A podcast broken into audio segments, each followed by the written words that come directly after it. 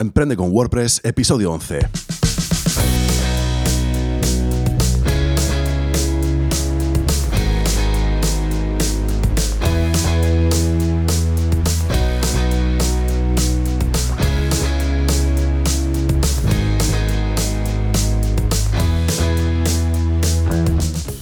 Buenos días y bienvenidos a Emprende con WordPress, el podcast sobre diseño y desarrollo web y marketing online en el que hablamos de todo lo necesario para emprender en Internet por primera vez o con tu negocio de siempre. Soy Rafa Arjonilla y hoy vamos a hablar de por qué necesitas lanzar tu web mínima viable para tu proyecto online. Pero antes...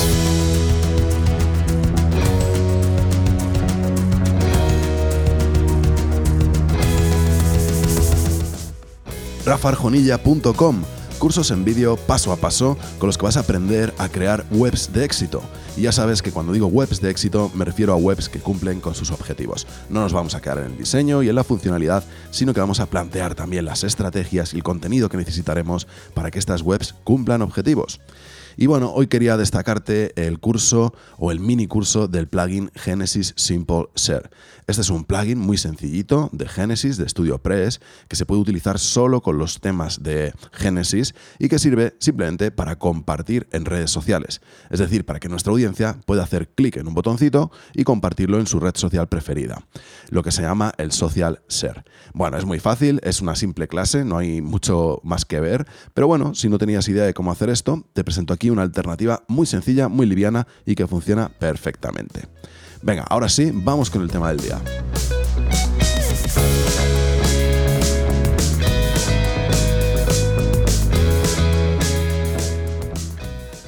Bueno, pues hoy vamos a estar hablando de qué es una web mínima viable y por qué es tan interesante este acercamiento, ¿no? Esta forma de plantear nuestra página web.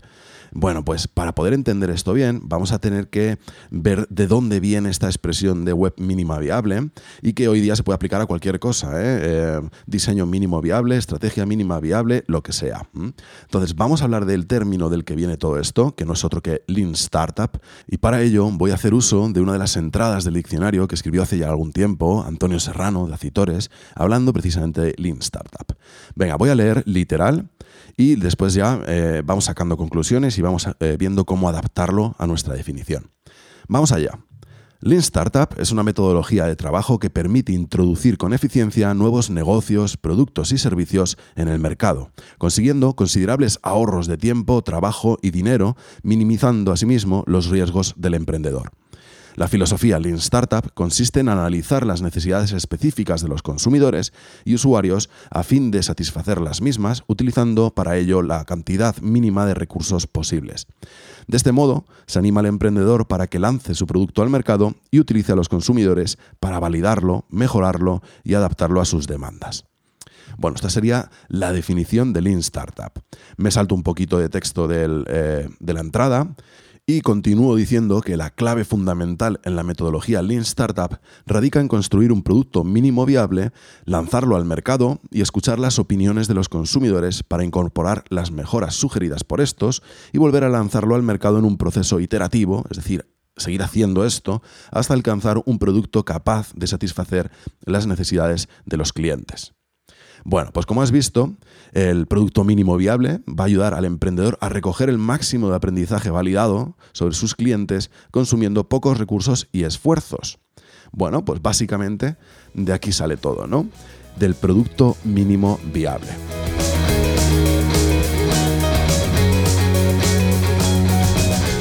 Bueno, si te parece interesante todo esto, pues te dejo también la entrada completa de Lean Startup aquí en las notas del programa para que profundices un poquito. Yo te recomiendo que la leas, ¿eh? es algo muy interesante y te puede cambiar, eh, se te puede eh, encender la bombilla y cambiarte un poco la forma de ver las cosas como lo has estado haciendo hasta ahora.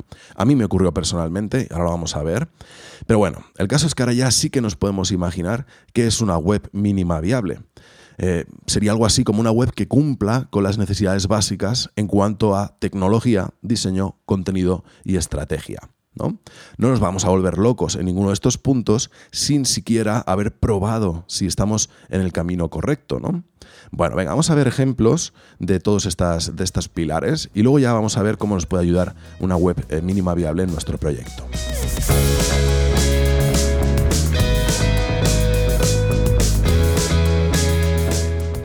Venga, vamos a empezar, por ejemplo, con la tecnología. Y para este punto te voy a contar pues una experiencia personal que me pasó con una plataforma que tengo yo, que se llama Aula Concierto, aulaconcierto.com. Si vas todavía está por ahí, la, la página antigua, digamos, te voy a contar un poco la historia de esto.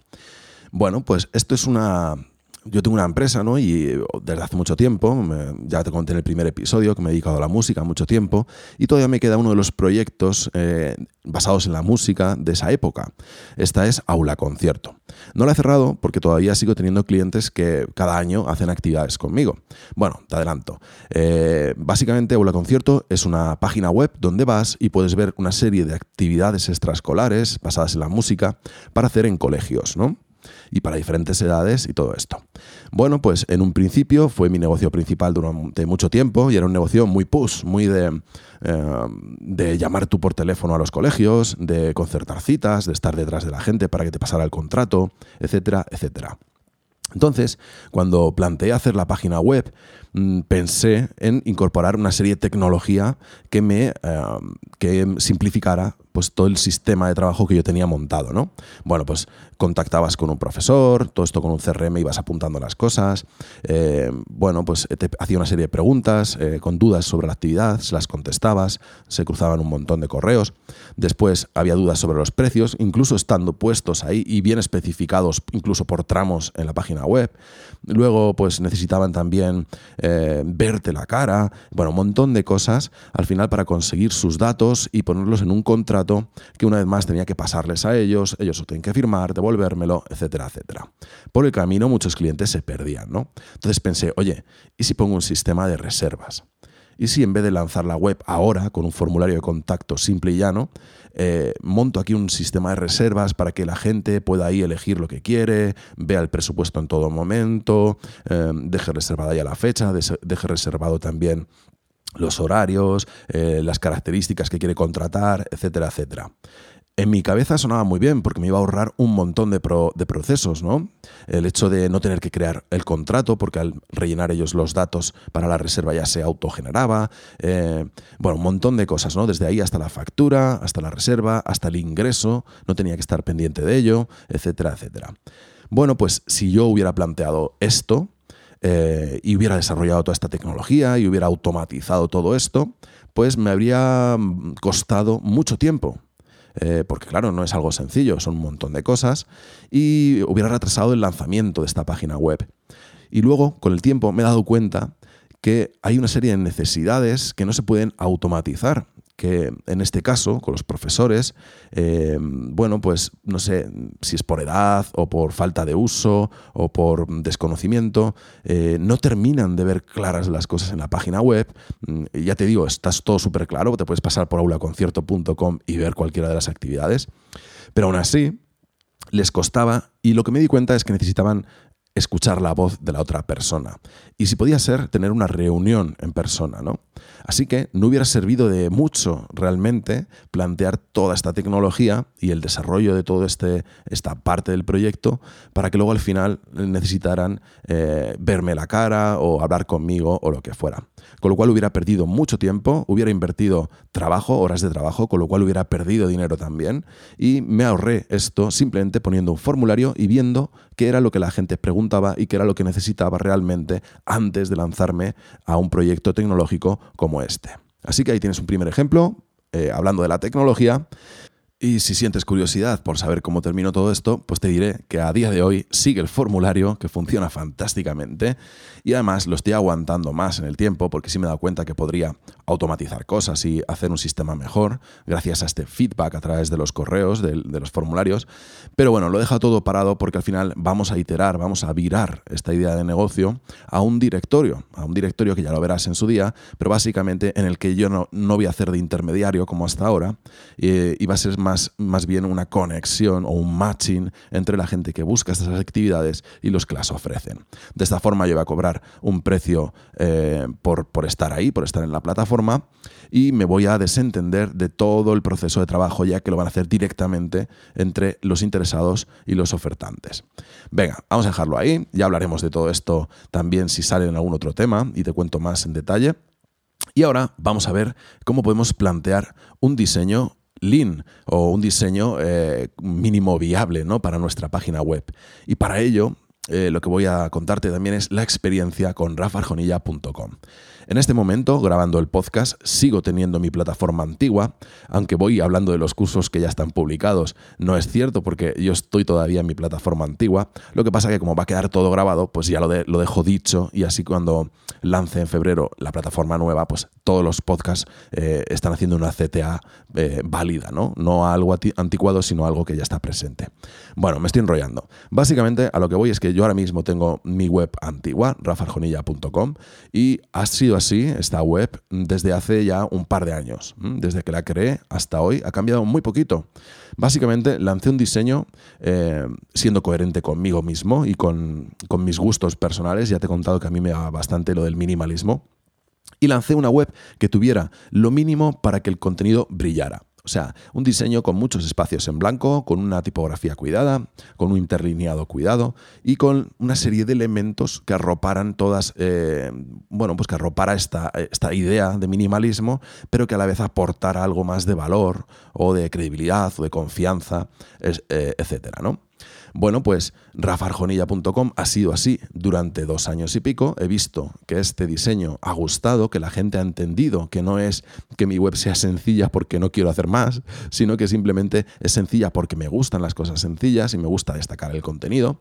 Y ahora, viendo que todo esto funciona y que se ha entendido, bueno, pues ahora estoy preparando mi nueva plataforma en la que estoy añadiendo una serie de elementos eh, pues que he ido viendo que la gente sí que echa de menos en la página o que, bueno, a través del feedback eh, he visto cómo potenciar cosas que he hecho en este diseño anterior más eh, tímidamente, digamos, bueno, pues ahora las estoy potenciando en el nuevo diseño. Así que no he perdido el tiempo en diseñar una super plantilla increíble, impresionante, que deje a todo el mundo con la boca abierta. Eh, básicamente porque no sabía si eso iba a ser así. O sea, imagínate estar ahí meses trabajando en un super diseño y luego lo lanzas y resulta que no, no tiene engagement, no, no cuaja con tu audiencia. ¿no? Bueno, pues en vez de esto he lanzado lo más sencillo, con la esencia de lo que quiero representar y he ido probando durante estos dos años algunas cositas y según se han ido validando, según he visto que gustaban, pues ahora las estoy potenciando mucho más en mi nueva plataforma. Así que te recomiendo que hagas lo mismo. No te vuelvas loco e intentes tener un super diseño desde el primer momento. Sal con lo mínimo, que respalde tus ideas, que sea coherente con tu forma de ver las cosas y ya más adelante vas mejorándolo según la reacción de la gente. Bueno, esto no tiene nada que ver con más o menos personalidad, al final tiene que ver con agradar al público, que al final va a ser tu cliente. Tú lo que quieres con tu web es conseguir algo. Entonces, una vez más, eh, esto es una estrategia detrás del diseño, ¿no? Dejar que tu propio cliente o tu propia audiencia eh, te, te vaya dando pistas de lo que le gusta o lo que no le gusta. Venga, muy bien. Vamos ahora con el pilar del contenido y vamos a ver que también es interesante eh, lanzar la web con el mínimo contenido viable. Oye, ¿qué necesito para salir? ¿Necesito 50 artículos para validarme como una persona eh, especialista en un sector? Pues no, no. Es mucho más interesante eh, salir con 10, por ejemplo, para que si tienes visitas, pues no se queden en un solo artículo y ya está, sino que permanezcan más tiempo en tu web porque ven otros, otros artículos y tal pero no es necesario que sean 50. De hecho, si sacas 10 y vas viendo el feedback que tienen estos 10, pues los 10 siguientes van a ser mejores. Y los 10 siguientes van a ser mejores. Y así vas a ir consiguiendo acercarte a esa audiencia que le interesa tu contenido y no vas a tener que decir, joder, he trabajado aquí 50 contenidos y resulta que han funcionado 3 contenidos. Oye, si hubieras lanzado 10, hubieras visto cuáles están funcionando mejor y los siguientes 10 los habrías basado en esos anteriores que han funcionado, ¿no? Todo esto además te va a dar eh, una mm, posición muy buena, la posición de ser alguien constante. No es lo mismo sacar 50 artículos de golpe que sacar 10 y luego cada semana sacar un par de ellos o tres de forma constante. Lo que lanzas a la gente, el mensaje que lanzas a la gente, es que detrás de, de ese contenido hay una persona organizada, una persona que quiere mejorar, una persona constante, que trabaja etcétera. Así que no te vuelvas loco y pienses que tienes que tener muchos artículos para poder demostrar que eres especialista en algo. Hazte 10 bien hechos y mira a ver cuáles funcionan mejor. Y después, a partir de ahí, vas creando más contenidos a través o mejorándolos a través del feedback que te da la gente. Bueno, pues muy bien. Venga, vamos a ver el último pilar, que sería la estrategia. Y aquí te voy a poner un ejemplo, por ejemplo, eh, con respecto a la publicidad, ads, anuncios, contra el marketing de contenidos.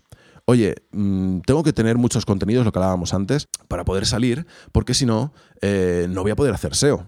Bueno, lo primero es que el SEO eh, es un proceso lento, es un proceso muy bueno, magnífico, ya hemos hablado de él y hablaremos mucho más pero resulta que eh, los resultados se empiezan a ver mm, a partir de seis meses, eh, si tienes suerte, ¿no? Sí, puede ser que de repente un artículo tuyo se posicione muy bien, muy rápido, pero no es lo normal. Lo normal es empezar a recibir un tráfico constante y bueno, cualificado en tu web, a partir de los seis meses haciendo SEO. Eh, es decir, publicando contenidos y consiguiendo atraer a esos usuarios a través de esas búsquedas, porque tú has posicionado determinadas palabras relacionadas con esas actividades que les interesan, ¿no? Bueno, pues podemos plantearlo así, decir, venga, pues me voy a hacer 100 artículos, los voy a ir publicando y eh, esta es mi estrategia. Bueno, pues sí, pero quizá puedes pensar, oye, pues en vez de esto, voy a salir, como hemos dicho antes, con 10 artículos y voy a hacer anuncios, porque si necesito tráfico ya, pues puedo tirar de anuncios. Eh, aquí lo único que estamos cambiando es la estrategia. Ya veremos luego el marketing de contenidos, como decíamos antes, ¿no? Qué contenidos funcionan mejor y cuál es peor, pero eso va a ser dentro de seis meses, no me puedo esperar tanto. De momento lo que puedo hacer es potenciar todos estos artículos con anuncios. ¿Vale? De manera, ya sean en, en, Google Ads o en Facebook o lo que sea. De manera que vas a ir viendo más rápido cuáles son los que más tráfico atraen, cuáles funcionan mejor, como decíamos antes, y a partir de aquí, pues ya vas a poder empezar eh, o dar más eh, cancha al SEO e ir apartando un poquito los anuncios hasta que te vuelvan a hacer falta. Entonces, esta es otra idea, ¿no? Bueno, como ves, crear una web mínima viable es solo pensar un poquito, no lanzarte a hacerlo todo, ir poco a poco, ir validando las cosas en cada uno de los pilares.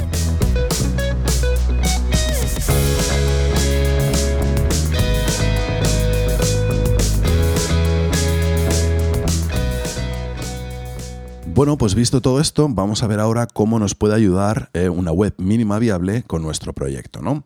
Eh, lanzar un proyecto de este tipo nos va a ayudar, por ejemplo, a empezar antes. Eh, esto está muy claro, ¿no? Muy fácil. Si el proyecto no es tan grande o no lo desarrollamos completo, bueno, pues vamos a poder empezar antes. Y esto también nos va a ayudar a evitar la parálisis por análisis. Esto de la parálisis por análisis suele pasar cuando los proyectos son grandes y básicamente es que te quedas mirando todo lo que tienes que hacer y cómo lo tienes que hacer y empiezas a pensar que si haces esto luego vas a tener que hacer lo otro y mejor lo planteo de esta forma porque así esto otro va a funcionar mejor. Sí que es cierto que tienes que organizarte y planificarte, está clarísimo, incluso para lanzar una web mínima viable, ya lo hemos hablado. Pero claro, eh, de ahí a quedarte paralizado y no hacer nada, bueno, pues mm, lanza una web mínima viable y así empezarás antes y evitarás esta parálisis por análisis. Venga, otra cosa que nos puede ayudar es a validar la idea.